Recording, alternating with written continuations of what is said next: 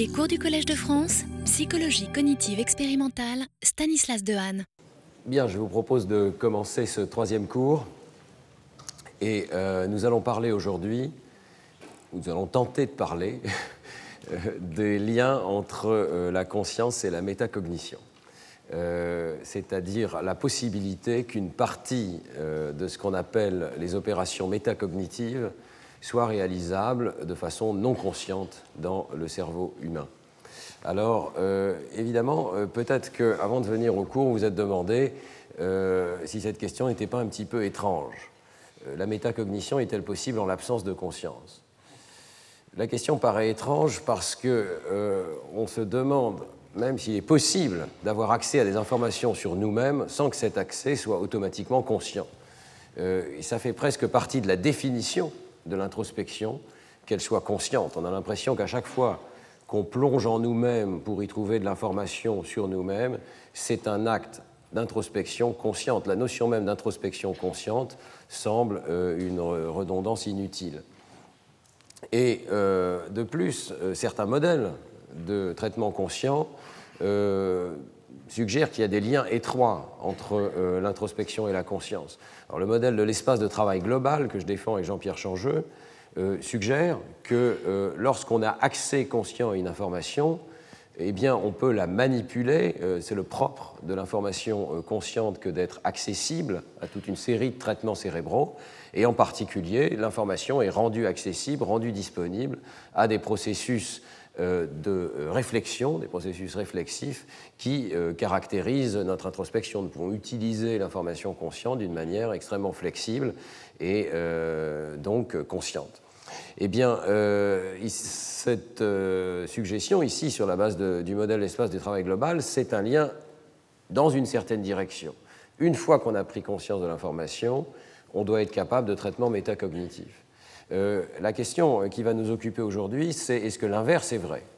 C'est-à-dire, est-ce que à chaque fois qu'il y a une opération métacognitive qui se déclenche dans le cerveau, euh, il y a nécessairement conscience de l'information correspondante? Alors, il existe une théorie euh, du traitement conscient qui s'appelle la théorie HOT pour Higher Order Thought, pensée d'ordre supérieur, développée par David Rosenthal, euh, dont j'avais parlé très brièvement dans le cours de l'année dernière, qui implique euh, que ce lien existe, c'est-à-dire que euh, ça fait partie de la définition d'une représentation consciente qu'elle soit intégrée à une pensée d'ordre supérieur. Une représentation est consciente si et seulement si, pour David Rosenthal, elle fait l'objet d'une méta-représentation. Donc, euh, suivant cette théorie, mais ce n'est pas la seule théorie, et après tout, il faut confronter ces théories à l'expérience, il y aurait une sorte de relation d'identité entre les représentations qui sont accessibles à des pensées d'ordre supérieur et euh, les représentations conscientes.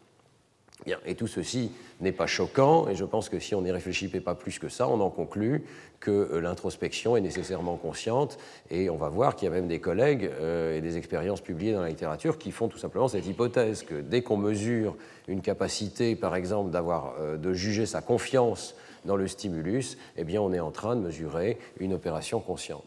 Néanmoins, si on y réfléchit un petit peu plus, il n'y a rien dans la définition des processus métacognitifs qui interdise que euh, certains de ces processus relativement élémentaires, qui en fait surveillent et s'informent sur le déroulement d'autres opérations cognitives, euh, ne puissent pas être automatiques et euh, non conscients. en fait, si vous vous souvenez, lorsqu'on avait parlé de la possibilité de réfuter certains arguments contre l'existence de l'introspection, on avait euh, évoqué la possibilité dans le premier cours que euh, certains euh, processus liés aux opérations dans le cortex préfrontal du cerveau regardent, en quelque sorte, examinent les données issues de processeurs plus postérieurs, par exemple visuels. Et c'était une hypothèse qui était proposée par Christophe Corr, par exemple. Eh bien, dans ce cas, on peut tout à fait imaginer que certains de ces processeurs réalisent des opérations élémentaires de surveillance des autres processeurs qui euh, ne soient pas conscientes.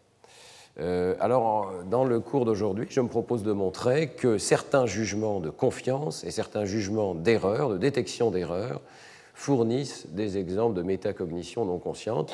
Et au passage, nous allons voir euh, que ces jugements de confiance, on est capable d'en proposer des modèles assez précis maintenant, et que dans ce cas-là, au moins, on commence à décoder des mécanismes élémentaires de jugement métacognitif.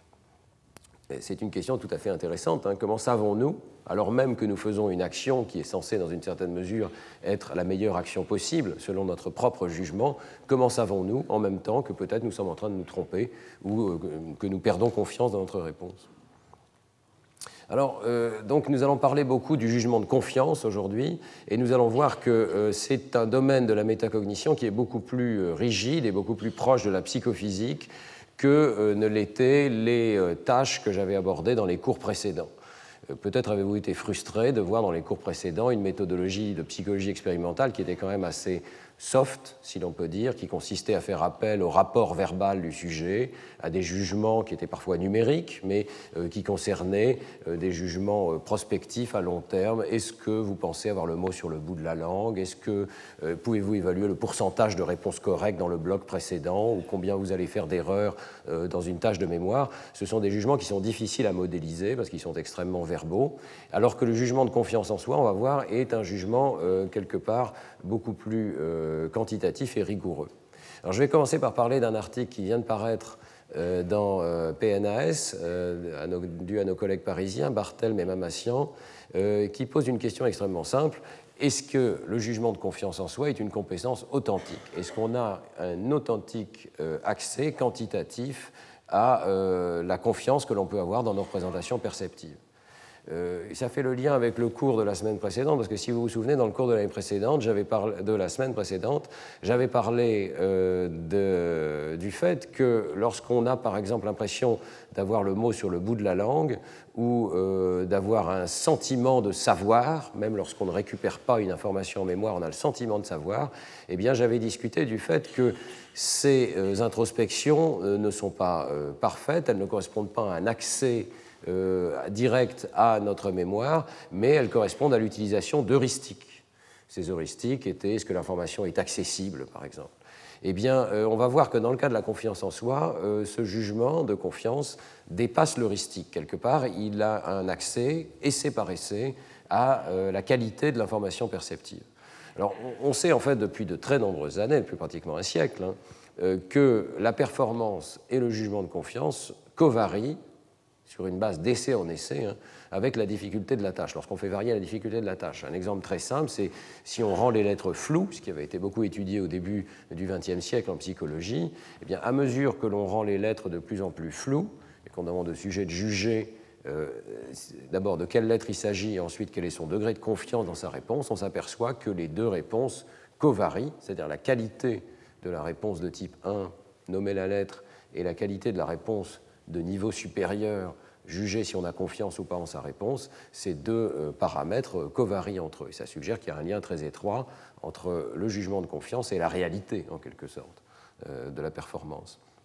Mais Bartel et même font remarquer que ça n'est pas suffisant d'avoir une telle corrélation. Il se pourrait que, encore que le sentiment d'avoir ou pas confiance dans sa réponse soit issu d'indices, d'heuristiques, euh, qui pourraient être tout simplement des indices de bas niveau. Par exemple, il se pourrait que je ne juge pas réellement la confiance que j'ai dans ma réponse, mais simplement le niveau de flou de l'image. Et comme le niveau de flou de l'image lui-même prédit si ma réponse va être correcte ou pas, je peux, en me fondant sur cet indice, avoir une certaine notion de ma confiance en soi, de la confiance en, en moi, en quelque sorte. Donc il y a deux modèles possibles, si vous voulez. Il y a un modèle qui dit nous utilisons des heuristiques pour juger de notre confiance dans nos réponses, il y a un autre modèle qui dit nous avons un authentique accès quantitatif à une sorte de calcul probabiliste qui nous dit quelle est la probabilité que nous nous trompions, une sorte de représentation explicite de l'incertitude.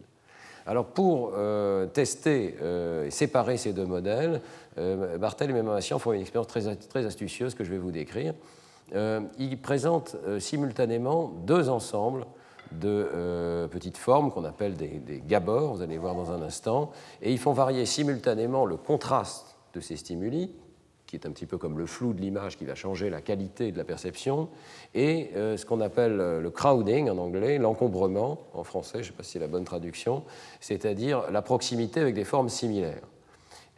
donc je vous montre tout de suite ces stimuli qui sont issus de l'article. vous pouvez fixer ici au milieu et la tâche du sujet, c'est d'essayer de déterminer l'orientation de la forme centrale ici. Si vous fixez au milieu, vous allez voir que ce n'est pas si facile parce que ces objets sont en périphérie.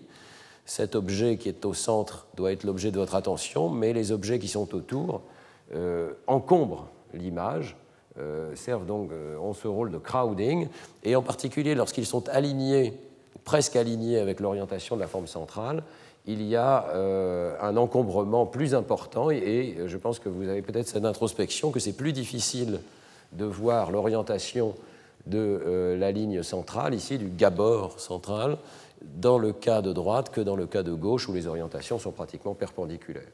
Donc ce sont les variables qui sont manipulées par euh, et Mamassian, mais alors il pose une question euh, très astucieuse.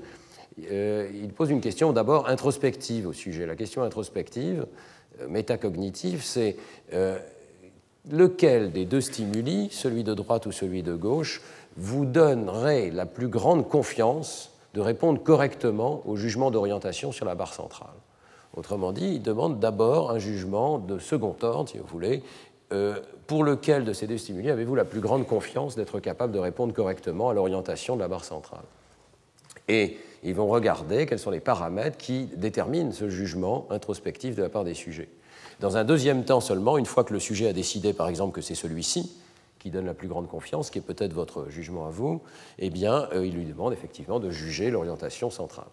Alors, lorsqu'on regarde le jugement de premier ordre, c'est-à-dire le jugement de l'orientation, eh bien, on voit euh, ce qu'on s'attend à trouver, c'est-à-dire qu'en fonction du contraste du stimulus et du caractère encombré en rouge ou euh, pardon, non encombré en rouge ou encombré en bleu, donc non encombré ce serait à gauche et encombré ce serait à droite ici, eh bien vous voyez que les performances dans le jugement de premier ordre, les performances objective, en quelque sorte, du sujet par rapport au caractère objectif de cette orientation de la barre.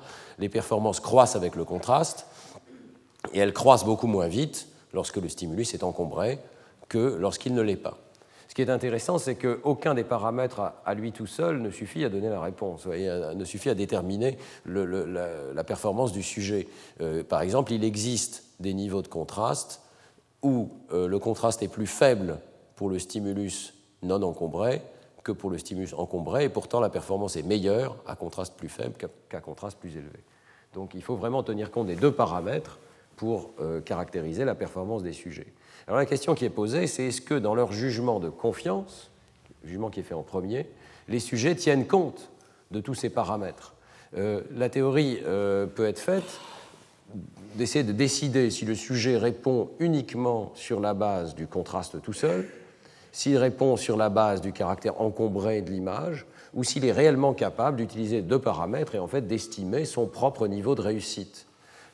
Si le sujet utilisait exclusivement le contraste, il devrait toujours euh, avoir une espèce de limite rigide où les contrastes trop faibles, le sujet dit je n'ai pas confiance dans cette réponse-là, les contrastes trop forts, le sujet dit je peux avoir confiance dans cette réponse-là.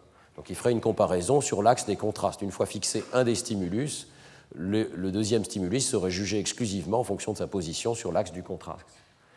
Deuxième possibilité, si le sujet juge du caractère encombré de l'écran, eh bien, il devrait à ce moment-là toujours juger que les stimuli qui tombent sur la courbe rouge, c'est-à-dire qui ne sont pas encombrés, donnent une plus grande confiance que les stimuli qui tombent sur la courbe bleue.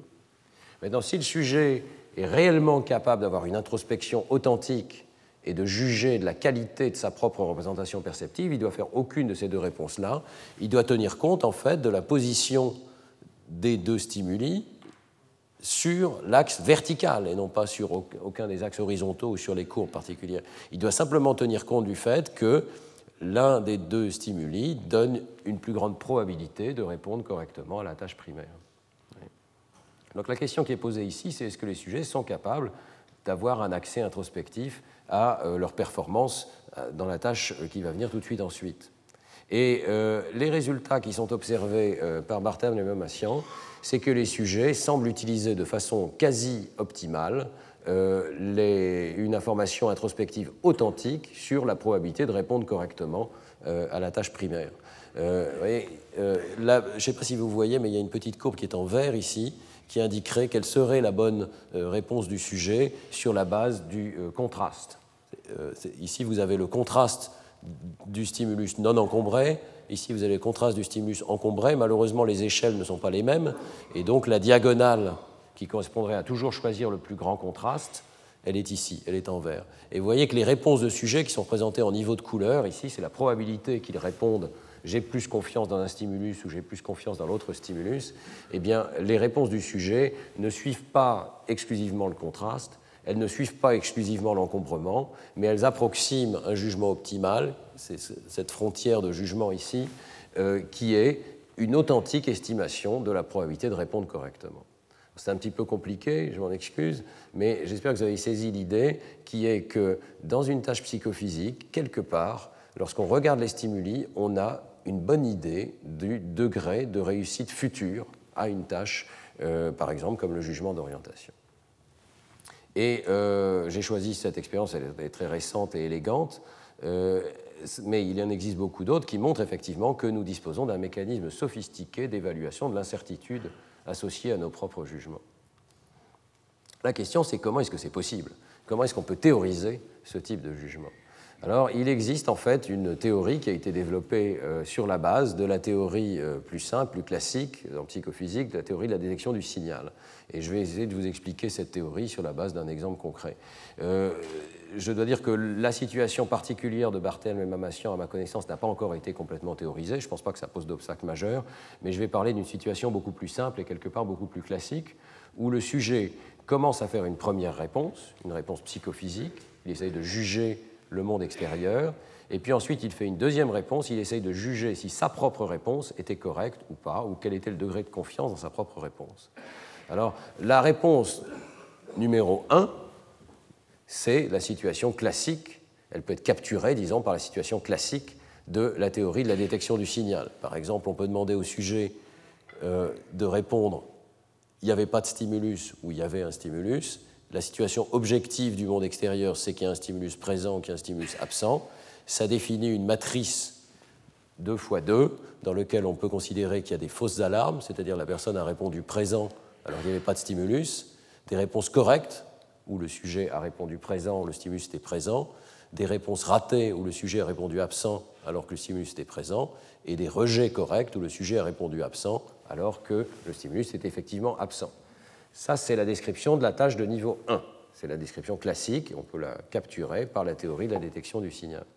La décision de type 2, qui est demandée au même essai au sujet, c'est de juger est-ce que la réponse que vous venez de faire, est-ce qu'il est probable qu'elle soit une erreur ou pas? Ou bien est-ce que vous voulez parier que cette réponse est correcte ou pas?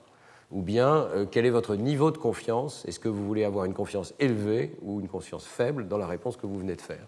Alors comment comprendre ce type de réponse? Eh bien, dans la théorie du jugement de type 2, on refait un tableau de type théorie de la détection du signal, dans lequel cette fois-ci l'état objectif du monde, c'est la réponse qu'on vient de faire à la tâche 1. Donc, est-ce que la réponse qu'on vient de faire est objectivement correcte ou objectivement une erreur? Autrement dit, est-ce qu'elle tombe dans la diagonale ici ou dans l'autre diagonale? Et la réponse de type 2, c'est la réponse que nous donne le sujet. Je pense que j'ai fait une erreur, je pense que j'ai répondu correctement. Et à nouveau, on peut classifier cette seconde réponse comme une réussite de deuxième ordre. J'ai dit correct, j'avais effectivement bon. Une fausse alarme de deuxième ordre, j'ai répondu correct alors qu'en fait j'ai fait une erreur. Un raté de deuxième ordre, j'ai répondu que j'avais fait une erreur alors qu'en fait c'était correct. Ou un rejet de deuxième ordre, j'ai répondu que j'ai fait une erreur et effectivement j'avais fait une erreur. Donc vous voyez qu'on peut appliquer exactement les mêmes outils à ce deuxième niveau qu'au premier niveau, et en particulier une mesure classique qui s'appelle le D', euh, permet de mesurer si cette table de contingence dépasse le niveau du hasard, si le sujet euh, fait euh, mieux qu'il ne le ferait s'il répondait simplement en jugeant à pile ou face. Donc, les outils d'analyse de premier ordre peuvent servir à l'analyse de second ordre. Qui plus est, on peut faire une théorie. alors, d'abord, oui, je cette phrase-là, euh, il est possible d'éviter d'avoir une réponse simplement binaire. Je pense que j'ai fait une erreur, je pense que j'ai répondu correctement. Il est possible d'avoir toute une série de catégorisations de la réponse. J'ai pas confiance, j'ai un petit peu confiance, j'ai de plus en plus confiance, et on peut même utiliser bien entendu des chiffres euh, à la place. Alors comment modéliser ce type de situation? Eh bien, pour modéliser la théorie classique de la détection du signal, on suppose que le sujet dispose en interne d'une variable continue, x, dont la, la, qualité varie en fonction de la présence du signal ou pas, mais aussi de la présence de bruit dans le traitement cérébral et dans les entrées mêmes. Donc x, c'est la variable qui sert à juger, qui est une variable réelle, continue, qui sert euh, au sujet pour donner son jugement de type 1. Le sujet observe et euh, de façon objective dans le monde extérieur, il y a effectivement un signal ou il n'y a que du bruit, et le sujet prend sa décision, je pense qu'il y avait du signal, je pense qu'il y avait du bruit. Le niveau 2 va être modélisé exactement de la même manière. On suppose que le sujet a accès, et c'est un point crucial, à la même donnée, c'est-à-dire une entrée sensorielle de niveau X, variable réelle, et il a accès, il existe une information pardon, objective dans le monde extérieur qui est est-ce que sa réponse précédente était correcte ou incorrecte, et lui essaye de euh, juger si euh, sa réponse était effectivement correcte ou incorrecte. Alors quand on voit les choses sous cet angle-là, on peut modéliser complètement la tâche de niveau 1 et la tâche de niveau 2 avec la théorie de la détection du signal. Je vais essayer de vous expliquer dans un exemple très concret. C'est celui qui est utilisé dans cet article de Galvin que je recommande euh, uniquement aux plus matheux d'entre vous, hein, parce qu'il décrit vraiment en grand détail euh, toute la théorie. Mais imaginez une situation très simple. Euh, il y a trois dés. Deux de ces dés sont des dés classiques, donc on les jette et ils ont des faces de 1 à 6, et ça va servir de bruit dans l'exemple que je donne. Et l'autre dé, il a trois faces sur lesquelles il y a marqué 3 et trois faces sur lesquelles il y a marqué 0. Et c'est ce dé-là qu'on va essayer de deviner. On va essayer de deviner s'il est tombé sur 3 ou s'il est tombé sur 0. Alors dans cet exemple, on ne dispose que de la somme des 3 dés. sur la base de la somme des 3 dés, on doit essayer de deviner si le dé euh, bizarre est tombé sur 3 ou s'il est tombé sur 0. Eh bien, euh, on peut appliquer la théorie que je viens d'esquisser pour savoir comment euh, faire un jugement optimal. La, théorie, développée par Green et Zwetz en particulier, dans un, livre ancien mais toujours très intéressant, c'est qu'il existe des critères fixes qui définissent comment on doit répondre et qui doivent être appliqués à la somme. Donc le sujet reçoit la somme. Vous avez compris que la somme, c'est euh, l'équivalent dans cet exemple des entrées sensorielles qui sont reçues par le cerveau. Des entrées sensorielles qui, sont, qui reflètent en partie l'état du monde, le dé est tombé sur 3 ou il est tombé sur 0, mais qui reflètent aussi en partie le bruit qui a été rajouté à ce signal. Donc les autres dés hein, qui sont tombés sur un nombre aléatoire entre 1 et 6. Alors si on analyse cette situation, euh, on, peut regarder par exemple quelles sont les valeurs de la somme qui sont possibles, entre 2 et 15 ici, suivant que le dé critique est tombé sur 0, qu'il soit tombé sur 3. S'il est tombé sur 0, c'est la distribution en gris. S'il est tombé sur 3, c'est la distribution en noir. Ici, on voit par exemple que, évidemment, la somme ne peut jamais faire 1. Si elle fait 2, ça veut dire que le dé est tombé sur 0, évidemment, si elle fait 3 aussi. Et ce n'est possible ici que dans un cas très rare où les deux autres dés sont tombés sur 1, vous êtes d'accord hein. Donc on peut reconstruire toute la distribution comme ça, et on voit bien entendu euh, déjà que c'est très facile de savoir que si, le dé, si la somme pardon, fait 2 ou fait 3 ou fait 4, eh bien on peut à coup sûr répondre que euh, le dé euh, crypté, le dé spécial est tombé sur 0. Bon, dès qu'on atteint une somme de 5, 6 ou 7, vous voyez qu'il y a une incertitude parce que cette somme peut être atteinte que le dé spécial soit tombé sur 3 ou sur 0. Alors, euh, néanmoins, il y a une probabilité plus grande que ce soit l'un ou que ce soit l'autre. Et les deux distributions de probabilité se croisent. Et la théorie euh, très simple, c'est qu'on doit appliquer un critère sur cette réponse. Et dans le cas non biaisé, le critère optimal, il est au milieu. Ici, c'est l'endroit où se croisent ces deux distributions. Ça va être de dire, si la somme fait moins que 8, je pense que le dé spécial est tombé sur 0. Si la somme fait plus que 8, je pense que le dé est tombé sur 3. C'est la, zone de croisement de ces deux distributions. Ça peut dépendre, euh, et la théorie devient un petit peu plus complexe, s'il y a des renforcements différents, monétaires par exemple, qui sont donnés au sujet. Mais je simplifie un petit peu ici. Alors une fois qu'on a ce critère, on peut savoir quelle est la probabilité que le sujet se soit trompé. Hein, si euh, j'applique un critère aux alentours de 8 ici, eh bien, toute la partie en noir ici à gauche de ce critère, ça va être des erreurs. Ça va être des cas où la somme est plus petite que 8, et pourtant le dé était tombé sur 3. Et toute la partie en grisé à droite, ici, de la même manière, le dé est tombé sur 0, mais la somme était plus grande que 8. Je ne peux pas faire mieux que ça, hein, c'est le critère optimal. Mais il va y avoir des erreurs. Alors ces erreurs, je peux à leur tour regarder de quelle somme elles vont venir. C'est-à-dire ici, dans ces distributions, je regarde quelle est la probabilité d'avoir une certaine somme, sachant que je me suis trompé. Et la probabilité d'avoir une certaine somme, sachant que j'ai fait une réponse correcte. c'est relativement simple. Par exemple, ici, pour 2, 3 ou 4, si j'ai cette somme, je suis sûr d'avoir bon, avec le critère que j'ai utilisé auparavant. Dès que la somme atteint 5, 6 ou 7, il y a une certaine probabilité que, je me sois, euh, que j'ai fait une erreur. Et euh, on voit donc que euh, dans la zone centrale, la plupart des erreurs, en quelque sorte, viennent de la zone centrale, bien entendu. C'est là qu'il y a une plus grande probabilité de faire une erreur. Alors, la théorie dit que pour une fonction de coût donnée, on doit à nouveau appliquer un critère fixe au ratio des deux distributions que je viens de décrire.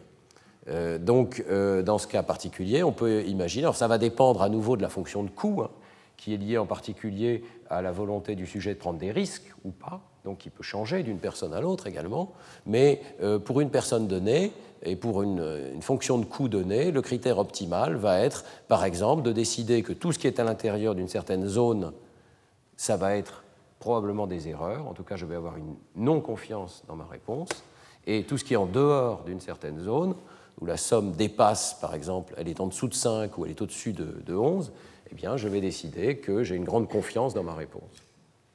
Et là encore, c'est la manière optimale de procéder, sachant que je dispose uniquement de cet élément d'information qui est la somme, hein, qui est l'entrée. Avec cette théorie, on peut développer toute une théorie euh, détaillée, donc quantitative, de ce que vont être les réponses du sujet. Et euh, peut-être sans rentrer trop dans le détail, vous pourrez retrouver ça sur Internet, on peut extraire un certain nombre de euh, points clés de cet article de Galvin. Le premier point clé, qui n'est pas évident à mon avis, c'est que dès qu'un signal sensoriel permet une détection de premier ordre sur le monde extérieur, meilleur que le hasard, eh bien, il permet également, sauf dans des cas très pathologiques, un jugement de confiance de second ordre meilleur que le hasard. Ça, ça n'est pas intuitif parce qu'on a l'impression que quand on a une variable sensorielle qui est bruitée, qu'on fait une réponse optimale, on a en quelque sorte utilisé toute l'information qui était dans cette variable. Eh bien, ça n'est pas vrai. Il y a encore de l'information dans cette variable qui nous dit quelle est la probabilité que je me sois trompé. Et donc, on peut encore faire mieux que le hasard dans un jugement de type je me suis trompé ou je ne me suis pas trompé. Et dans un jugement de confiance. Il y a de l'information. C'est assez simple à comprendre hein, dans le modèle de la somme. Quand la somme est euh, proche, de, proche de 8 ou 9, bah, si, si, elle est 9, je vais dire le dé est sans doute tombé sur 3, mais je sais, parce que cette somme est tellement proche de mon critère, qu'il y a une forte probabilité que je me trompe. Donc j'ai de l'information précise sur la probabilité de me tromper. La théorie de Galvin permet de calculer ce niveau de réussite de type 2, donc métacognitif, et euh, la théorie montre que la performance de niveau 2, mesurée par l'air sous la courbe ROC, je ne rentre pas dans le détail, est toujours moindre que la performance de type 1. Donc c'est intéressant parce qu'on a une borne supérieure. Et l'introspection est toujours un petit peu moins bonne que la réalité. Et euh, ça, c'est une théorie spécifique, mais je pense que ces éléments particuliers rentrent dans une théorie beaucoup plus générale, qui est la perspective bayésienne sur le traitement de l'information, qui implique essentiellement que chaque aire cérébrale estime non seulement la représentation la plus probable correspondant aux entrées sensorielles, la somme dans l'exemple que je viens de donner, mais également peut-être toute la distribution de probabilités. Et ça permet à chaque aire cérébrale de disposer non seulement de la représentation la plus probable, mais également d'un degré d'incertitude, une sorte de code local de l'incertitude sur la perception, qui peut être utilisé ensuite pour des décisions. Alors, les prédictions euh, du modèle que je viens de vous présenter sont assez simples. Premièrement, le jugement de confiance doit être toujours meilleur que le hasard quand la performance de type 1 l'est. Hein, on doit toujours disposer d'informations métacognitives. Deuxièmement, le jugement de confiance peut être fondé sur un calcul modulaire, local, et donc potentiellement non conscient. C'est quelque chose de relativement simple, vous voyez qui peut être fait par un, petit système de calcul probabiliste, et donc il n'y a pas de raison que ça dépende nécessairement de la conscience. Alors ces prédictions, on va les voir maintenant. La première est fausse, la deuxième est vraie. Donc euh, c'est intéressant. Euh, la première est fausse, ça veut dire qu'on va trouver des situations où le jugement de confiance est au niveau du hasard, alors que le sujet répond lui-même mieux que le hasard à la tâche 1. Donc le sujet réalise une opération cognitive, il, la fait bien, mais il n'a pas d'introspection. Et ça correspond bien entendu à une sorte de limite d'introspection consciente. La deuxième partie est vraie, c'est-à-dire qu'il existe des introspections qui ne sont pas conscientes, qui ne sont pas conscientes. il existe des, euh, traitements métacognitifs qui ne sont pas conscients. Et donc, la conclusion que je tirerai euh, sera un tout petit peu différente de celle issue de la théorie de Galvin. Euh, je pense qu'on euh, verra qu'il existe de multiples origines pour notre jugement de confiance. En fait, dans le cerveau, comme d'habitude, un système extrêmement redondant dans lequel il y a plusieurs systèmes de détection d'erreurs à plusieurs niveaux, peut-être même à tous les niveaux, hein, suivant l'hypothèse bayésienne. Et certains sont conscients, d'autres ne le sont pas. Alors, commençons par un article classique qui a fait beaucoup de bruit à l'époque, qui est celui de Kolb et Brown, qui euh, est l'un des premiers à poser la question de cette dissociation entre performance et conscience, et confiance. Pardon. Confiance. Je vais essayer de prononcer les mots correctement. Euh, c'est un article qui dit avoir trouvé chez le sujet normal euh, ce qu'on appelle blind sight, donc une vision aveugle, c'est-à-dire une capacité d'avoir des performances bien meilleures que le hasard, le sujet nie avoir des performances quelconques, il pense n'avoir rien vu du tout. Euh, les stimuli qui sont utilisés par Kolb et Brown sont intéressants. Ils présentent des stimuli dans une première expérience qui sont en mouvement. Ce sont des textures de points. Chacune de ces petites flèches représente un point qui bouge. Et dans euh, une zone, ici, il y a euh, un patch de points qui bouge de façon orthogonale à tous les autres. Donc, ceci bouge dans cette direction-là, mais ceci bouge dans la direction perpendiculaire, et ça permet de délimiter une zone. Et la tâche du sujet, c'est de détecter la position de cette zone avec quatre positions possibles. Dans la condition de gauche, les points sont parfaitement visibles. Dans euh, le mouvement est parfaitement visible. Dans euh, la condition de droite, euh, la zone est rendue invisible. C'est en tout cas ce que disent Kolb et Brown, en, mettant des points qui sont appariés entre eux, qui sont très proches, vous voyez, et l'un bouge dans une direction et l'autre bouge dans l'autre direction. Alors il semble que dans ce cas-là, le résultat net, c'est qu'on n'a pas l'impression qu'il y a une zone qui est définie par un mouvement particulier et qui se détache du fond, alors que dans la partie de gauche, ici, c'est parfaitement visible. Et alors, ce qui est intéressant, c'est qu'ils observent que. Euh, alors, je vous ai donné la tâche. Hein, à chaque essai, le sujet voit un écran de ce type-là ou de ce type-là, donc zone visible ou zone invisible. Il doit juger où se trouve le carré, choix forcé, une chance sur quatre, et ensuite il décide d'un jugement de confiance. Est-ce que j'ai confiance dans ma réponse ou pas? Et on le force à utiliser toute l'échelle de 1 jusqu'à 10. Eh bien, les résultats intéressants, c'est que dans les deux cas, visible ou invisible, les performances sont à peu près équivalentes, ne sont pas différentes, et elles sont bien meilleures que le hasard. 75% correct ici et euh, à peu près 70% ici à droite. Mais dans le cas de droite, le jugement de conscience, confiance pardon, est absolument impossible. Donc ici à gauche, vous voyez qu'il y a une très belle corrélation entre la confiance du sujet, qui est sur l'axe horizontal, et le pourcentage de réussite dans la tâche primaire, qui est la détection de la zone euh, qui se détache du fond. Donc plus le sujet dit avoir confiance, plus son taux de réussite augmente. C'est ce qu'on attend, et ça montre bien, hein, euh, de façon très quantitative ici, à quel point ce jugement de confiance peut être euh, authentique. Il est vraiment très proche des performances des sujets. Euh, par contre, dans la situation de droite, aucune corrélation. C'est très intéressant, c'est-à-dire que le sujet réponde 10, j'ai grande confiance dans mes jugements, ou 1, je n'ai aucune confiance, avec la performance reste à peu près la même, aux alentours de 70%, et ici, quelque chose, elle plonge même pour les scores les plus élevés. Donc, de façon très curieuse, à droite, le sujet répond mieux que le hasard, il arrive à localiser beaucoup mieux que le hasard, hein. le hasard est 25% ici, hein. euh, où se trouve la zone euh, cible, mais euh, il n'arrive pas à savoir qu'il sait, il n'a aucune confiance dans sa réponse. Je crois que je vais passer cette diapositive, mais simplement pas les conclusions.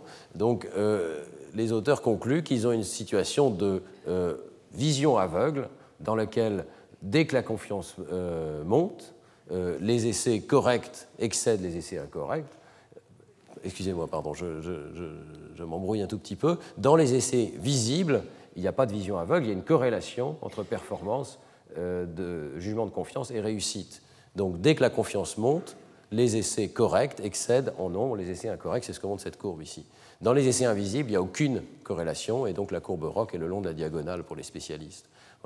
Donc, on a cette situation, et d'autres dans la littérature, notamment dans le travail de Perso et al., j'avais parlé dans le cours de l'an dernier, euh, qui montrent qu'il euh, y a un certain nombre de cas où notre confiance se détache de la performance primaire. Et ça, ça n'est pas prédit hein, par la théorie de Galvin. Ça suggère que nous utilisons pour le jugement de second ordre des informations qui ne sont pas toujours les mêmes que les informations de premier ordre. Autrement dit, nous n'avons pas toujours accès aux informations sensorielles qui pourtant nous permettent de répondre mieux que le hasard. il y a une deuxième situation ici, euh, dans l'article de Kolb et Brown, où ils répliquent exactement les mêmes résultats, avec une situation de rivalité binoculaire, où cette fois-ci la cible est définie par euh, l'orientation de petits gabors, donc ces petites droites orientées locales, et ici elles sont perpendiculaires au fond. Lorsque les deux yeux reçoivent la même information, euh, c'est très facile de voir cette zone se détacher du fond. Lorsque par contre les deux yeux reçoivent des informations contradictoires, c'est que vous voyez que chaque orientation à gauche, il y a l'orientation perpendiculaire dans l'autre œil à droite ici, eh bien euh, l'information devient essentiellement invisible, d'après Colby Brown. Le sujet dit je ne vois plus la cible. Il continue de répondre beaucoup mieux que le hasard, mais sa confiance disparaît totalement dans sa réponse. Donc ici, on a l'impression d'une situation où euh, les sujets non confiance dans leurs réponses que lorsqu'ils voient. Il y aurait une corrélation excellente entre la confiance et euh, la euh, conscience du, stimulus. Bon, le problème avec cet article, c'est que, euh, je pense certains d'entre vous le savent, il n'a pas été répliqué. Et c'est une situation évidemment expérimentale particulière où un article dans Nature, il paraît qu'il y en a beaucoup, à vrai dire, dans ces revues de haut niveau, ne sont pas toujours répliqués et on se retrouve dans une situation un peu d'ambiguïté ici. Il y a donc un article de Morgan et collaborateurs, juste deux années plus tard, qui réplique au sens strict les expériences, c'est-à-dire qui refait les mêmes expériences, qui ne trouve pas les mêmes résultats. Ce qu'il trouve, vous voyez sur ces graphes avec plusieurs réplications différentes, hein, ici ce sont les données individuelles, ici ce sont les moyennes dans deux réplications vous voyez qu'à chaque fois, il y a une corrélation excellente entre l'introspection, pardon, la confiance des sujets dans leurs réponses, donc la réponse de type 2, et la réponse de type 1, qui est le pourcentage de réussite à la tâche primaire. Donc, euh, et les points blancs euh, et les points noirs représentent les conditions d'invisibilité et de visibilité. Vous voyez qu'il n'y a pas de dissociation entre les deux. Donc euh, Morgan et al. disent non, Kolb et Brand se sont complètement trompés. Il n'y a pas de dissociation ici. Dès que les sujets ont de l'information qui permet de guider leur réponse primaire, leur réponse objective, ils ont aussi de l'information de confiance dans leur réponse. Et ils essaient d'expliquer pourquoi les résultats de Kolb et n'ont pas pu être répliqués. La première chose qu'ils disent, c'est que l'expérience est vague, mais n'est certainement pas non consciente. Ça, je trouve que c'est intéressant, mais c'est peut-être euh, pas forcément le cas de l'expérience d'origine de Carl Brown. Donc on est, dans une situation un petit peu d'incertitude. En tout cas, dans la réplication qui est proposée par Morgan, il n'y a pas euh, de dissociation ici. Il n'arrive pas à trouver une situation de complète non-consciente. Je dois dire que euh, pour avoir expérimenté avec ce genre de stimuli, je pense que c'est Morgan et collaborateurs qui ont raison. Hein. C'est-à-dire qu'il y a souvent, c'est très difficile de faire disparaître complètement l'impression de, savoir. Et c'est probable ici que les sujets ont une impression d'avoir vu quelque chose. Le deuxième point qui est intéressant que, que Morgan et al. Euh, introduisent comme critique de l'article d'origine, c'est que les sujets avaient été forcés d'utiliser l'échelle de confiance. Et dans la mesure où ils ne voient pas, euh, il est très probable qu'ils n'avaient aucune envie d'utiliser le niveau 10, euh, qui veut dire j'ai une très grande confiance dans ma réponse, mais on les forçait d'utiliser toute l'échelle. Alors, euh, d'après Morgan et collaborateurs, ça peut être une situation où le sujet, ayant été forcé de faire quelque chose qui en fait ne correspond absolument pas à son introspection, hein, se met à répondre complètement au hasard. Et ils font une observation qui me paraît très juste, c'est que c'est tout à fait étrange dans la situation de Kolb et Brown, dans l'article de départ, on peut revenir à cette courbe ici, c'est tout à fait étrange qu'il existe des situations où le sujet accepte de répondre j'ai une grande confiance dans ma réponse, et néanmoins soit au niveau du, euh, soit euh, ne, fassent pas mieux, hein, et en fait est plutôt une décroissance de leur performance. Euh, c'est assez peu crédible, et ça sous-entend que les sujets ont peut-être tout simplement répondu de façon complètement aléatoire, et ne sont pas forcés en quelque sorte à extraire l'information introspective dont pourtant ils disposaient. Bon, alors la saga continue et d'autres expériences se penchent sur cette dissociation entre degré de confiance et euh, performance. Et il y a un article euh, important dans cette euh, quête, c'est l'article de Kunimoto et collaborateurs qui donc réexamine cette question avec des méthodes assez fines. ils introduisent en fait, et j'ai été surpris en lisant cet article de 2001, de voir qu'ils introduisaient déjà le jugement de type 2, donc le, jugement de confiance en sa réponse, sous forme d'un pari financier. On demande au sujet de prendre des risques et d'essayer de gagner de l'argent.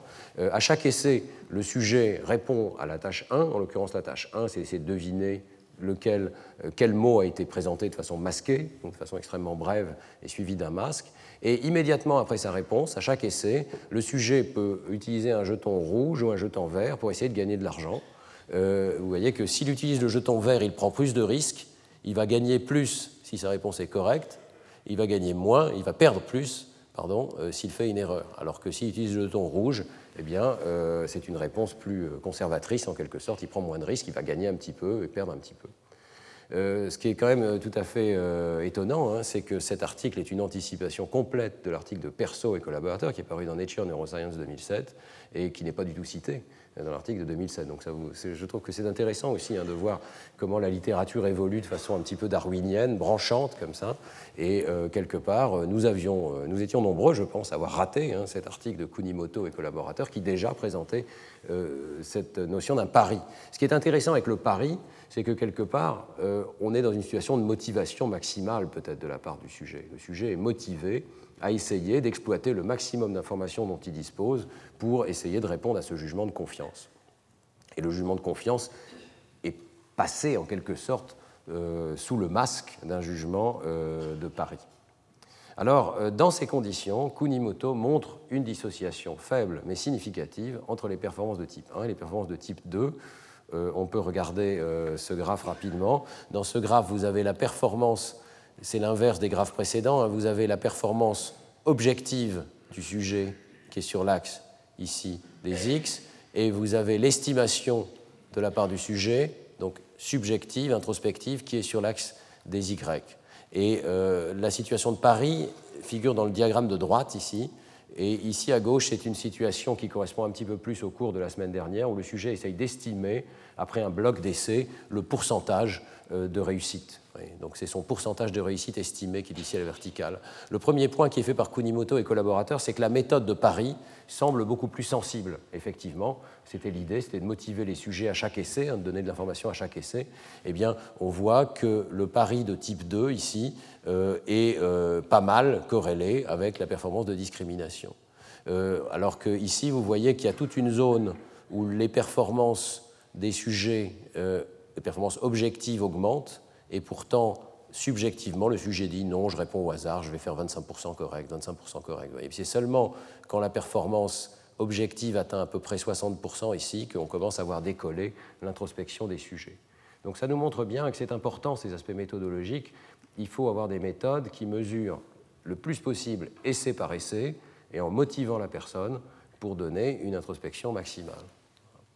Donc ici, on voit que même lorsqu'elle est à 30%, 40% correcte, ses réponses introspectives commencent à décoller. Bon, le nuage de points est assez flou, hein, donc euh, c'est assez difficile de dire exactement quel est le seuil, mais enfin, le sujet dispose d'une introspection dont il ne semblait pas disposer à gauche.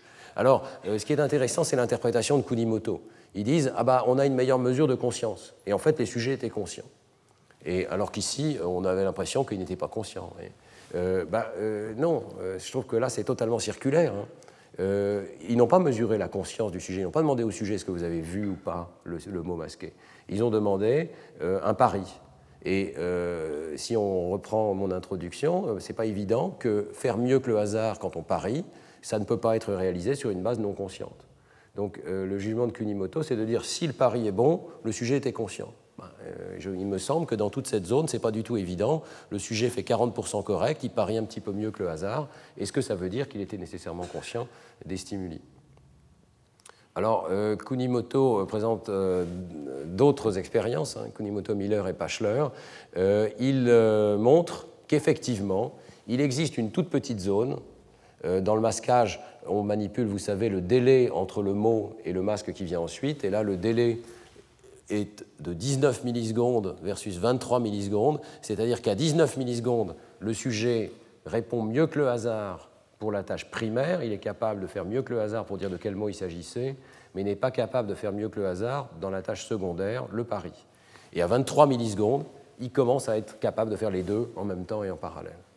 Alors cette dissociation est vraiment minuscule. Bon, elle existe dans d'autres tâches, et notamment dans l'article de Perso qui vient ensuite, il montre à mon avis des dissociations beaucoup plus convaincantes qui montre qu'effectivement, on peut trouver une petite zone où euh, les performances de type 2 n'ont pas encore décollé, alors que les performances de type 1 sont meilleures que le hasard.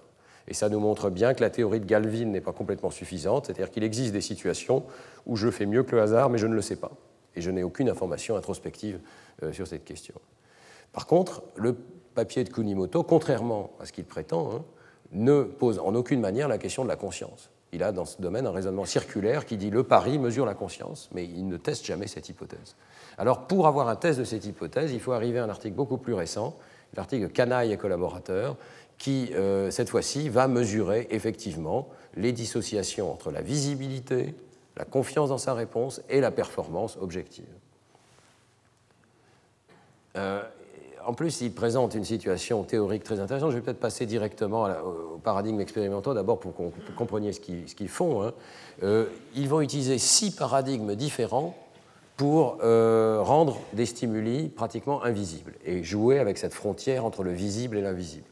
Pratiquement, ils exploitent, euh, sinon la totalité, disons une très large fraction des paradigmes que je vous avais présentés dans les cours des années précédentes qui permettent de manipuler la conscience d'une information.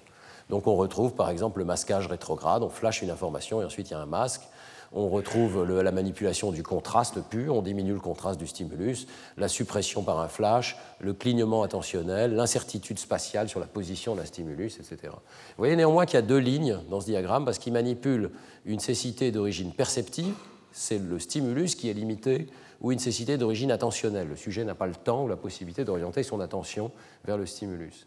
Alors, à travers ces six paradigmes, ils vont faire exactement les mêmes choses dans tous les cas demander au sujet d'abord de rapporter objectivement le plus possible en essayant de deviner euh, est-ce qu'il y avait présence ou absence d'un stimulus, par exemple derrière le masque ou pendant cette période de clignement attentionnel. Donc détection, tâche de niveau 1. Et puis dans un deuxième temps, il demande le degré de confiance associé à cette réponse. Et euh, en l'occurrence, ils utilisent une échelle à trois niveaux, bas, moyen, haut. Et donc ça va leur permettre de juger avec la réponse 1 est-ce que le sujet a vu ou pas le stimulus, et avec la réponse 2 euh, quel est son degré de confiance dans cette réponse. Euh, ils ont une théorie derrière cette euh, idée de tester six conditions expérimentales différentes.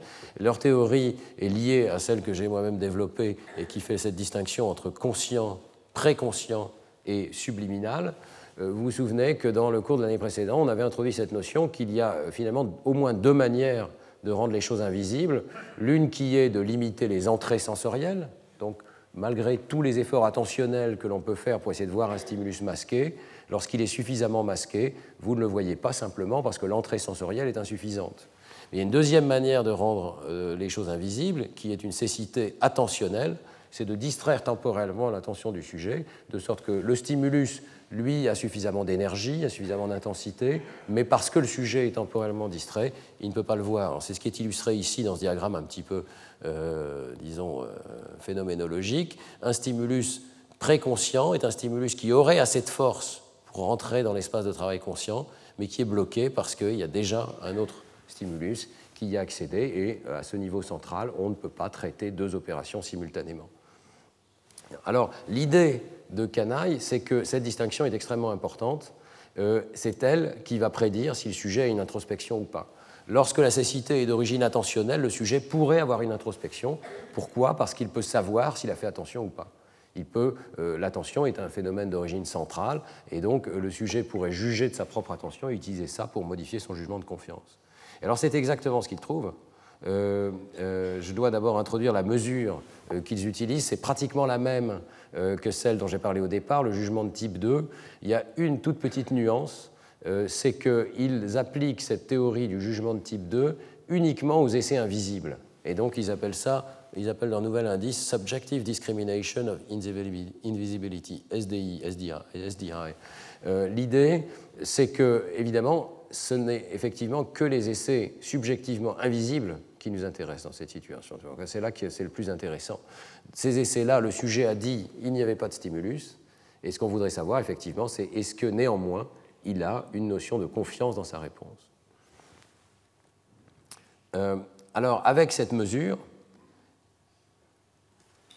qui est rapportée dans le diagramme de droite ici et qui est issue euh, des courbes euh, ROC pour chacun, chacune des six conditions de stimulation, eh bien, on voit que les sujets ont une introspection du jugement de confiance qui est meilleur que le hasard exclusivement dans les situations de cécité attentionnelle.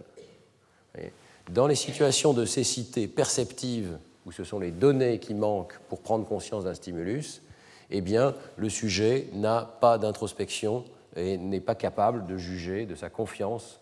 Euh, sa confiance n'est pas reliée, si vous voulez, à sa réponse de type 1. Euh, j'ai oublié de vous dire, c'est un point important, que la performance de type 1 est toujours meilleure que le hasard dans les six situations. Donc il se place dans une situation où la réponse objective est meilleure que le hasard, mais dans les trois situations de manipulation perceptive des stimuli, le sujet n'a aucun degré de confiance dans sa réponse. Dans les trois situations de jugement intentionnel, le sujet a un bon degré de confiance dans sa réponse. Euh, alors, que peut-on conclure de cette étude? Plusieurs points importants. D'abord, cette étude confirme qu'il existe des conditions de type masquage, flash suppression par exemple, des situations de masquage perceptif ou de limitation perceptive, dans lesquelles la performance primaire objective peut être supérieure au hasard et la confiance peut être complètement nulle. Bon, c'est la situation un petit peu attendue. Hein. Euh, c'est une dissociation classique, je dirais. Lorsqu'on n'a pas conscience d'une information, c'est la situation la plus naturelle, c'est qu'on n'a pas non plus confiance dans sa réponse. Néanmoins, alors d'abord, euh, ces résultats ne peuvent pas s'expliquer, ça correspond à la ligne, je vous montrais tout à l'heure, faux euh, de la diapositive de la théorie de Calvin, c'est-à-dire que euh, ces résultats ne rentrent pas dans le cas de cette théorie qui dit qu'à chaque fois qu'il y a une réponse de type incorrect, il y a possibilité d'avoir confiance dans sa réponse. Ici, on voit que le jugement de confiance semble être issu d'un système cérébral on reviendra là-dessus quand on parlera des mécanismes cérébraux, mais le jugement de confiance semble être issu d'un système cérébral qui n'est pas le même que celui euh, qui fait le jugement primaire et qui n'est pas informé des mêmes données que celui qui fait le jugement primaire. Sinon, on devrait toujours faire mieux que le hasard. Deuxièmement, Canaille et collaborateurs, à ma connaissance, sont les premiers à dissocier complètement les trois paramètres, la réponse de type 1, la réponse de type 2 et la visibilité. Enfin, c'est un peu astucieux leur expérience, puisque visibilité et réponse de type 1 sont euh, la même chose. Hein. Mais leurs résultats montrent, en analysant exclusivement les essais où le sujet lui-même à l'essai en question a dit je n'ai pas vu, eh bien, euh, ils montrent que le jugement de confiance peut encore être meilleur que le hasard. Donc nous avons la réponse à notre question de départ. Hein.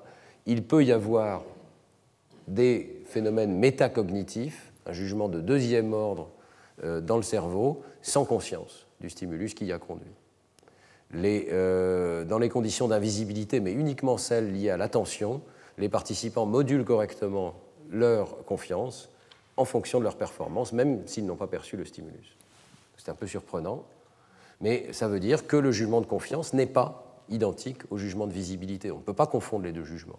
Et en particulier, ce n'est pas parce que le sujet a une certaine confiance authentique dans sa réponse qu'on euh, peut considérer qu'il a vu le stimulus. Euh, il est probablement euh, il est intéressant de se demander comment le sujet fait hein, pour avoir une certaine confiance dans, la réponse à un stimulus qu'il n'a même pas vu. En réalité, euh, ce que proposent Canaille et collaborateurs, c'est que le sujet ne juge pas nécessairement le stimulus lui-même, mais juge de son propre état attentionnel avant le stimulus ou pendant le stimulus. Euh, alors c'est intéressant parce que ça veut dire que la confiance résulte peut-être toujours d'un calcul conscient, mais un calcul conscient qui n'est pas sur le stimulus, mais qui est sur mon propre état. Si je sais qu'à un essai donné, je ne faisais pas attention, j'ai été distrait par quelque chose, bah, évidemment, je vais baisser la confiance dans ma réponse, même si euh, à cet essai-là, comme aux autres, j'ai toujours pas vu le stimulus. Donc, résultats qui sont intéressants, mais qui euh, avec ce dernier bémol ici, euh, le fait que ça peut toujours résulter d'un calcul conscient ne résolve pas complètement la question. On peut toujours se poser la question de savoir s'il existe des processus complètement non conscients et qui néanmoins méritent le label de métacognition dans la mesure où ils qualifient d'autres euh, systèmes cérébraux. Euh, alors, je voudrais maintenant, dans la dernière partie de ce cours, parler de la détection d'erreurs, qui me paraît un exemple extrêmement intéressant et peut-être beaucoup plus caractéristique aussi plus facile à comprendre, euh, parce que je m'excuse de, la, complexité hein, de, ces, discussions, euh, mais euh, dans lequel il y a effectivement déclenchement d'un système de détection d'erreurs sans conscience de la part du sujet. il y a un article tout récent de Logan et Crum qui vient de paraître dans Science en 2010, il y a, un mois, qui porte sur ce sujet et qui étudie une situation intéressante, c'est la situation où on tape à la machine. Alors, je ne sais pas si vous tapez à la machine avec tous vos doigts, c'est un talent qui est très utile, euh, mais quand vous avez automatisé cette compétence, eh bien, vous avez parfois l'impression que vos mains ont des connaissances euh, que votre cerveau n'a plus, en tout cas votre cerveau conscient. Euh, j'ai trouvé cette image sur Internet, je trouve qu'elle elle reflète assez bien ce qui se passe. On a l'impression d'avoir plusieurs mains qui font des choses qu'on ne maîtrise plus. Hein. eh bien, Logan et Crum proposent qu'en fait, il y a deux niveaux de traitement dans cette tâche. Il y a un niveau qu'ils appellent la boucle externe, qui est un système de haut niveau, conscient, qui sélectionne les mots, hein, on sélectionne le message, on sait ce qu'on veut taper, et on vérifie que le bon message a été tapé. Mais ils pensent qu'il y a un deuxième niveau, qui s'appelle la boucle interne, qui vérifie les détails de la performance motrice. C'est-à-dire qu'une fois qu'un mot a été choisi, mes doigts doivent évidemment taper sur les bonnes touches, et il y aurait là un système très automatique qui regarde si le comportement dévie de la réalité. Donc le premier système serait sensible aux informations visuelles, retour visuel, et le deuxième aux informations tactiles et kinesthésiques qui viennent du retour que je peux avoir sur ma motricité. Alors l'expérience qu'ils font est très astucieuse. Ils ont conçu un programme dans lequel la personne tape des mots et sans qu'elle le sache, à une petite fraction des essais, le programme soit introduit des erreurs artificielles, soit au contraire corrige des erreurs que le sujet a faites. Le sujet est induit à taper rapidement. Vous savez, quand on tape rapidement, on finit toujours par faire des erreurs. Je pense d'ailleurs, introspectivement, on se rend compte hein, que parfois les doigts ont corrigé l'erreur avant même qu'on ait pris conscience de l'erreur. Mais c'est ça qu'ils testent. Donc, ils vont, à certains essais, introduire des erreurs artificielles, à d'autres essais, corriger des erreurs que le sujet a faites, mais sur l'écran, elles n'apparaissent pas. Donc, ils maîtrisent totalement la boucle et euh, ils maîtrisent ce que le sujet va voir. Le sujet va voir soit ses propres erreurs correctes, la, réalité, si on peut dire, de son erreur. Soit il va voir une erreur qu'il n'a pas faite, soit il va voir un mot correct alors qu'en fait il avait fait une erreur. Voilà, alors ça peut être fait avec un programme suffisamment rapide pour que le sujet ne s'en aperçoive pas, évidemment. Donc dans la situation expérimentale, c'est très simple parce qu'on sait exactement quel est le mot que le sujet doit taper. On lui donne un mot à taper et donc on peut le corriger. Alors dans cette situation, il prouve qu'il existe de multiples détections d'erreurs, certains conscients et d'autres non conscients. Une mesure classique du traitement de l'erreur, c'est le ralentissement après, une erreur. Typiquement, à l'essai suivant de n'importe quelle tâche cognitive, lorsque vous avez fait une erreur, l'essai suivant, vous ralentissez. Et dans cette situation, ils observent effectivement euh, ce ralentissement. Donc vous avez ici, c'est touche par touche, hein. donc la touche où le sujet s'est trompé et euh, le euh, temps de réponse pour la touche suivante. Et alors vous voyez qu'il y a un ralentissement après une erreur, mais si on regarde les différentes conditions expérimentales, maintenant on peut savoir est-ce que c'est une erreur réelle ou est-ce que c'est une erreur introduite par le programme qui compte? Et on voit que ce qui compte pour ce ralentissement, ce n'est pas ce que le sujet voit, c'est ce que le sujet a fait, c'est ce que ses doigts ont fait. Dès que le sujet a tapé sur une mauvaise touche, eh bien, euh, il y a un ralentissement, que le programme affiche la lettre correcte ou pas. Donc, les erreurs non corrigées qui sont ici en triangle et les erreurs corrigées conduisent toutes les deux à un ralentissement, alors que les, essais corrects où le programme a inséré une erreur, il n'y a pas de ralentissement. Donc ce niveau-là, celui qui décide qu'il faut ralentir parce que je suis en train de faire une erreur, il n'est pas sensible à la vision, il est sensible au caractère objectif de l'erreur motrice. Par contre, ce que dit le sujet est complètement différent. Le sujet, lui, est sensible au niveau conscient à la vision, que lui a donné le programme. Et donc il s'attribue les erreurs qui ont été introduites par le programme. Donc là, vous avez les quatre types d'essais et vous avez ce que le sujet a dit. Je pense que j'ai fait une erreur, je pense que j'ai répondu correctement. Eh bien, ce que le sujet dit est pratiquement déterminé par le programme informatique et non pas par la réalité de l'erreur. Vous voyez que lorsque le sujet répond correctement, il dit j'ai répondu correctement. Lorsque le sujet a fait une erreur, pratiquement il détecte toutes ces erreurs. Hein. Lorsque le programme a inséré une erreur, voyez qu'une fraction très importante des essais, pratiquement 70% des essais, le, sujet dit j'ai fait une erreur, c'est moi qui me suis trompé. Et euh, lorsque le programme corrige son erreur, vous voyez que 80% du temps, le sujet dit bah, j'ai répondu correctement.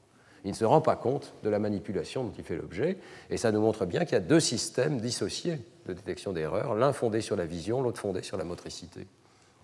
Alors, dans les expériences suivantes, euh, les auteurs montrent que euh, les résultats ne changent pas si on informe le sujet convenablement euh, de cette situation. Donc on peut dire à la personne, vous savez, le programme de temps en temps il marche pas bien, il introduit des erreurs, ou au contraire, la lettre n'est pas la bonne. vous allez essayer de nous dire si vous pensez qu'à un essai donné, le programme a inséré une erreur ou le programme a corrigé une erreur. Donc cette fois-ci, les réponses du sujet sont catégorisées de façon beaucoup plus fine, quatre catégories de réponses possibles. Eh bien néanmoins, la réponse qui domine, c'est euh, la réponse, euh, notamment dans le cas où les erreurs sont corrigées par le programme ici. Euh, c'est peut-être pas, peut pas, dominant, mais c'est à peu près la moitié des réponses. Le sujet dit bah oui, j'ai répondu correctement. Il ne se rend pas compte que ce n'est pas lui qui a répondu correctement, c'est le programme qui a corrigé l'erreur. Bon, le sujet détecte quand même, hein, un certain nombre de cas, la manipulation quand il est prévenu. Euh, mais euh, vous voyez qu'il reste encore pas mal d'essais où le sujet s'attribue des erreurs, qui, plutôt des réponses correctes qu'il n'a jamais faites. Et vous voyez que ça ne change absolument rien pour ce qui est de euh, la réponse euh, un peu implicite, qui est le ralentissement après une erreur. Donc il y a bien une espèce de dissociation complète ici, double dissociation. Donc ce type de phénomène nous suggère qu'il existe des systèmes de détection d'erreurs capables de ralentir après une erreur qui sont complètement non conscients. Et euh, quelques secondes plus tard, le sujet va dire non, non, je n'ai pas fait d'erreur.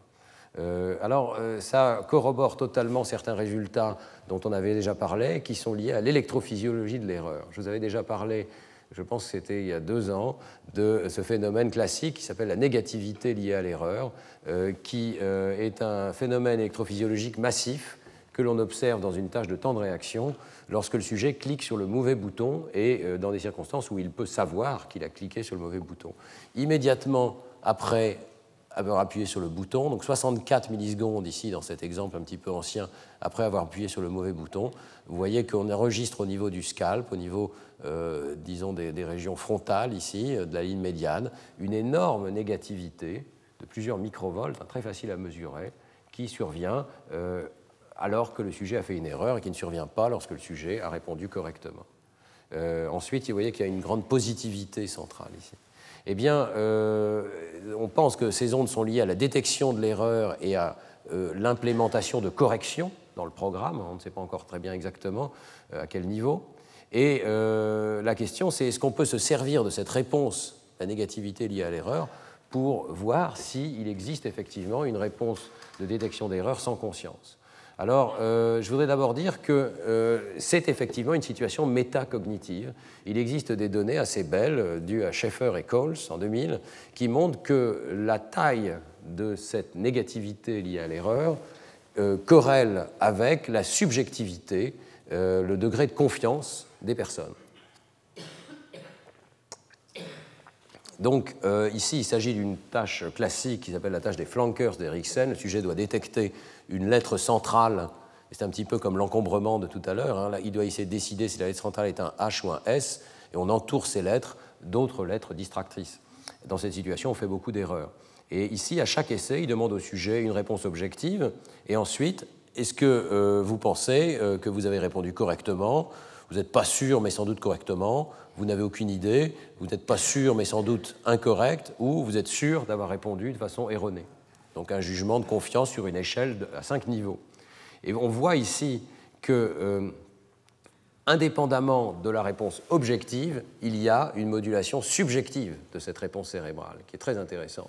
Vous voyez que ici, c'est la réponse objective, donc ici sont les essais où il y a effectivement eu une erreur, et ici sont les essais où il y a eu une réponse correcte. On voit que, en moyenne, euh, effectivement, le RN, donc c'est cette négativité en microvolts ici, est plus intense quand il y a eu une erreur objective que quand il y a eu une réponse correcte, mais à l'intérieur de chacun de ces panneaux, vous voyez que la modulation par la subjectivité est absolument massive. Un petit peu à l'intérieur des erreurs, donc quand le sujet n'est pas sûr d'avoir fait une erreur, le RN est plus petite, mais surtout à l'intérieur des réponses correctes. Si le sujet a fait une réponse correcte mais qui pense qu'il a fait une erreur, vous avez une ERN absolument massive. Donc il y a bien un lien très étroit hein, entre euh, l'impression d'avoir fait une erreur et euh, l'obtention de cette réponse cérébrale de RN. En fait, le RN reflète, d'après cette étude, une sorte de mélange de propriétés objectives et subjectives. Alors ensuite, est-ce qu'elle peut être obtenue de façon non consciente? Eh bien, il y a un paradigme magnifique qui le montre, c'est le paradigme d'antisaccade. Euh, c'est une situation dans laquelle on arrive à éliciter des erreurs non conscientes. Et euh, comment est-ce qu'on fait? Eh bien, on présente des cibles au sujet et le sujet doit déplacer ses yeux vers l'une de ses cibles. La cible vers laquelle il doit déplacer ses yeux, c'est celle qui est à l'opposé de celle dans laquelle un disque apparaît. Donc si le disque apparaît ici, je dois déplacer mes yeux vers la case opposée. Et on, on introduit un petit peu de confusion dans l'esprit du sujet en flashant en plus l'une des cases qui peut être la bonne, et vous voyez qu'il peut ainsi induire le sujet en erreur parce qu'il peut essayer d'aller de l'autre côté. Donc dans cette situation-là, on observe énormément d'erreurs et euh, on demande à chaque sujet de dire à chaque essai est-ce que vous pensez que vos yeux sont allés directement vers la bonne case, opposée donc à la cible, ou bien est-ce que vous pensez que vous avez fait une erreur, c'est-à-dire que vos yeux ont commencé à aller du mauvais côté, puis ensuite ils sont revenus du bon côté? Eh bien, euh, cette procédure donc permet de séparer les essais corrects les erreurs qui ont été perçues par le sujet, mais de façon cruciale, les erreurs qui n'ont pas été perçues par le sujet. Et ça, c'est un point très important. Il y a toute une série d'erreurs où, objectivement, c'est ce qu'on voit sur ces traces ici, le regard du sujet se dirige dans la mauvaise direction et ensuite se dirige dans la bonne direction. Mais à la fin de l'essai, le sujet dit non, non, mes yeux sont allés directement vers la bonne cible. Donc, c'est une situation d'erreur euh, non perçue. Eh bien, euh, le résultat électrophysiologique, c'est que la négativité, l'ERN, la détection automatique par le cerveau de l'erreur, est présente que le sujet ait conscience de son erreur ou qu'il n'ait pas conscience de son erreur. Donc c'est le même résultat que le papier de Science récent. Le mécanisme de détection d'erreur, alors ici on voit cette négativité, hein, se déclenche dès qu'il y a une erreur, dès qu'il y a une déviation du programme moteur de celui que l'on souhaite, et ce, que le sujet dise avoir perçu son erreur ou pas. Vous voyez que la négativité ici, qui est présente sur trois électrodes différentes, hein, PZ, CZ, FZ, est exactement dans cette expérience de la même intensité, juste après la réponse, qui est marquée 0 ici, que le sujet ait perçu son erreur, qui est en pointillé, ou que le sujet n'ait pas perçu son erreur, qui est en trait continu. Donc on est dans une situation où, euh, de façon extrêmement nette, et à mon avis beaucoup plus nette que dans les jugements de confiance dont j'ai parlé dans la première partie du cours d'aujourd'hui, eh bien, on peut avoir déclenchement de systèmes de critique par une région cérébrale de ce qui a été fait par les autres, et ceci de façon totalement non consciente. On a bien métacognition sans conscience. De façon intéressante, l'onde cérébrale ultérieure, qui ressemble à une P300, mais un peu plus tardive, qu'on appelle la PE, qui est une onde positive centrale, semble, elle, indexer la conscience qu'a le sujet de son erreur. Donc il y aurait bien une dissociation entre deux étapes, une précoce non consciente et une tardive euh, consciente dans le traitement de l'erreur. Bien. Je voulais vous parler d'autres paradigmes, mais je pense qu'il est un petit peu tard et ma voix est en train de faiblir.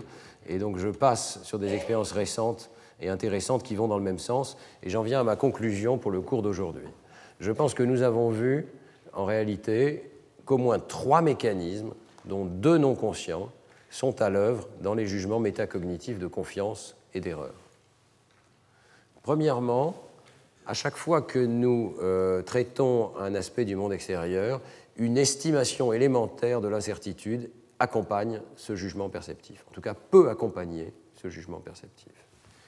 Ça, c'est euh, ce qui est montré par la théorie de Galvin, et on a vu un certain nombre d'exemples de euh, cette situation. Et il se pourrait, en fait, euh, que chaque aire cérébrale code à la fois le stimulus le plus probable, celui qui explique le mieux les entrées sensorielles, ou dans le cas des régions motrices, la réponse la plus probable, la réponse la plus appropriée, celle qui va conduire au plus grand renforcement, et en même temps l'incertitude associée à cette estimation.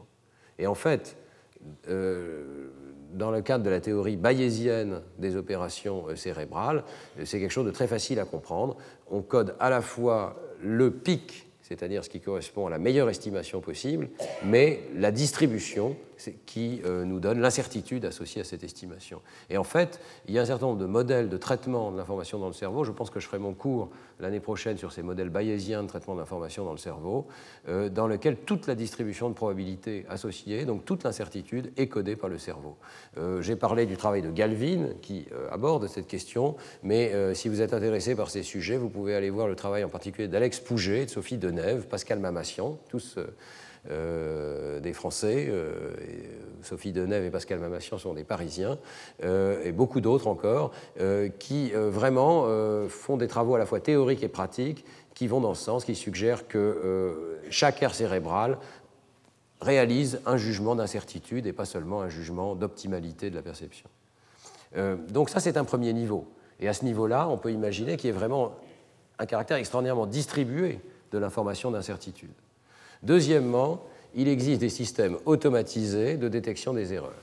Et euh, on en a vu un euh, qui est lié à la détection de, donc de cette onde ERN, liée probablement au cortex singulaire antérieur. Mais euh, si des personnes comme Carl Freestone à l'Université College London ont raison, ces signaux de détection d'erreurs sont peut-être beaucoup plus répandus qu'on ne le pense pour l'instant dans le cerveau. Euh, la théorie de Carl Freestone, c'est que en fait, pratiquement chaque région cérébrale comprend euh, un signal d'erreur de prédiction. C'est-à-dire que le cerveau est un système prédictif. Même dans le domaine perceptif, nous générons des prédictions actives sur les entrées sensorielles et euh, le cortex est câblé dans ses couches mêmes pour détecter les erreurs par rapport à ce signal de prédiction. Alors si c'est le cas, nous avons une sorte de métacognition distribuée à nouveau. Il y a énormément de euh, dispositifs dans le cerveau qui sont appropriés pour détecter des erreurs. En tout cas, nous en avons vu clairement, expérimentalement, l'un d'entre eux euh, lié à cette ERN.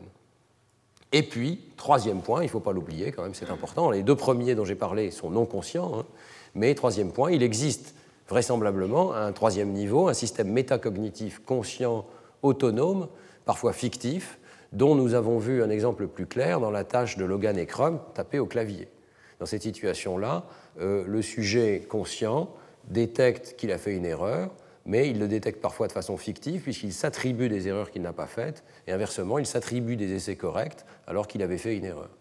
Avec ce troisième niveau, euh, c'est intéressant parce que c'est celui auquel on pense spontanément dans le cas de l'introspection, c'est normal puisque c'est celui euh, dont nous avons conscience mais quelque part, ça n'est peut-être pas le système le plus objectif de traitement de l'information. C'est un système éminemment subjectif et qui parfois se trompe même sur la présence d'erreurs.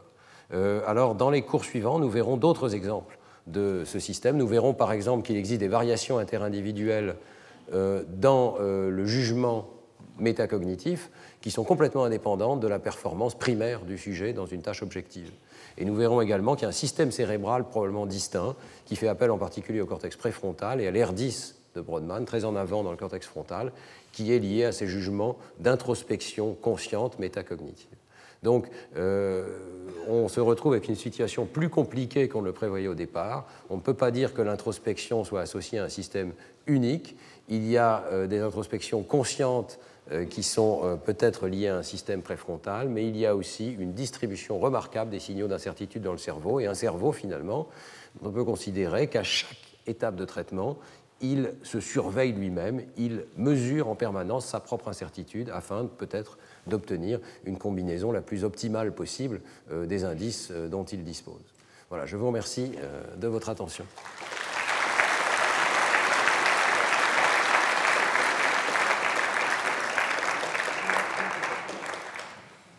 Bien, je ne sais pas s'il y a peut-être une ou deux questions euh, rapides ou trois questions rapides. Il est, euh, et puis ensuite on fera une pause. Oui.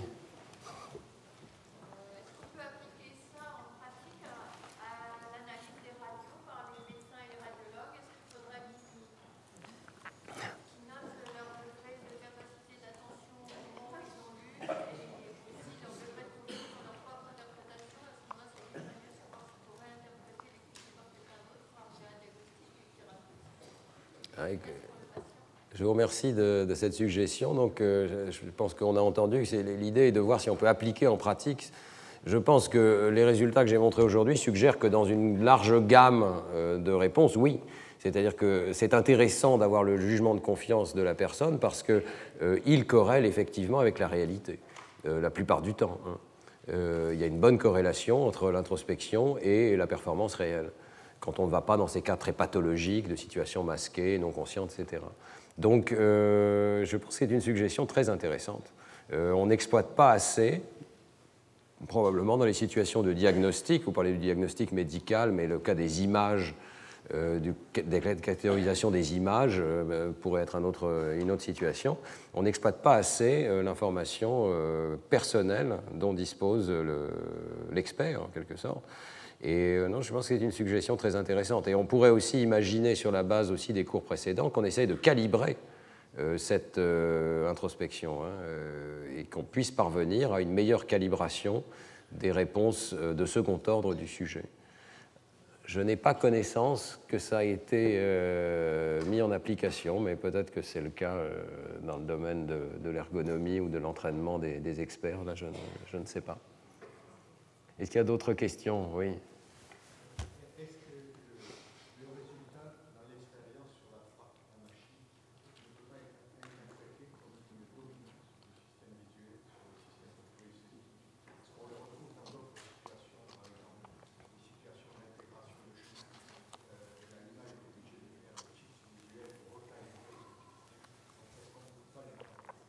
Je pense que c'est une très très bonne remarque. Euh, il, y a, il, y a, effectivement une asymétrie dans cette situation, et c'est mentionné par les auteurs eux-mêmes, et la perception consciente est dominée par la vision, effectivement. Euh, bon, je ne suis pas sûr que ce soit toujours le cas. Il y a, d'autres exemples. D'ailleurs, j'étais un petit peu surpris que euh, les auteurs ne citent pas le travail de Jeanne Rowe et ses collaborateurs, euh, qui avaient déjà montré, avec Yves Rossetti en particulier, qu'il y a une situation de pilote automatique où la main du sujet, dans des situations de pointage vers des cibles, peut tout à fait faire des corrections d'erreurs sans conscience. Ça, ça avait déjà été très bien montré par Jeanne Rowe. Et je cite cet exemple parce que dans ce cas-là, c'est une information visuelle qui guide la main du sujet. Par exemple, euh, il me semble que c'est avec Fourneret, ils avaient exploré euh, des situations où euh, la cible vers laquelle le sujet doit pointer ou doit envoyer son regard se déplace pendant que le sujet est en train de pointer. Et si on fait l'expérience convenablement, on peut trouver des situations où le sujet ne voit pas consciemment que la cible a bougé, mais sa main suit la cible, comme une sorte de pilote automatique. Donc c'est une autre situation de correction automatique d'erreur d'erreurs motrices. On voit bien que le système moteur est informé de paramètres qui guident la trajectoire qui sont non conscients, mais dans ce cas-là, ce sont aussi des informations visuelles. Donc je, je ne sais pas si on peut conclure quelque chose d'extrêmement général de ces situations-là. C'est possible que notre conscience soit dominé par des informations visuelles, ce n'est pas impossible. Euh, c'est possible aussi que tout simplement il y a certains paramètres qui soient inaccessibles, et je pense que les paramètres fins de la motricité euh, ne sont pas accessibles. On ne sait pas exactement comment on a commandé nos muscles, sur quelle touche, avec quelle vitesse on a appuyé. Ce ne sont pas des informations qui sont facilement accessibles à la conscience. Mais ça ne veut pas dire que d'autres informations liées à la motricité, à la trajectoire spatiale par exemple, seraient systématiquement inaccessibles. Moi, je pense plutôt pour un système d'accès à la conscience qui est extrêmement euh, divers, hein, qui nous permet d'accéder à la vision, mais aussi à l'audition, euh, à l'olfaction, à la motricité, aux intentions, et euh, donc qui n'est pas limité en aucune manière à la vision. Mais je, garde votre question comme suggérant que peut-être la vision est quand même une des modalités dominantes de, de ce système conscient. Voilà, écoutez, je pense qu'il est temps de s'arrêter. On prend 10 minutes de pause et ensuite on aura un exposé de Paul Fletcher qui prolongera ces questions de perception bayésienne et euh, l'appliquera au domaine des croyances. Merci. Retrouvez tous les contenus du Collège de France sur www.colège-2-france.fr.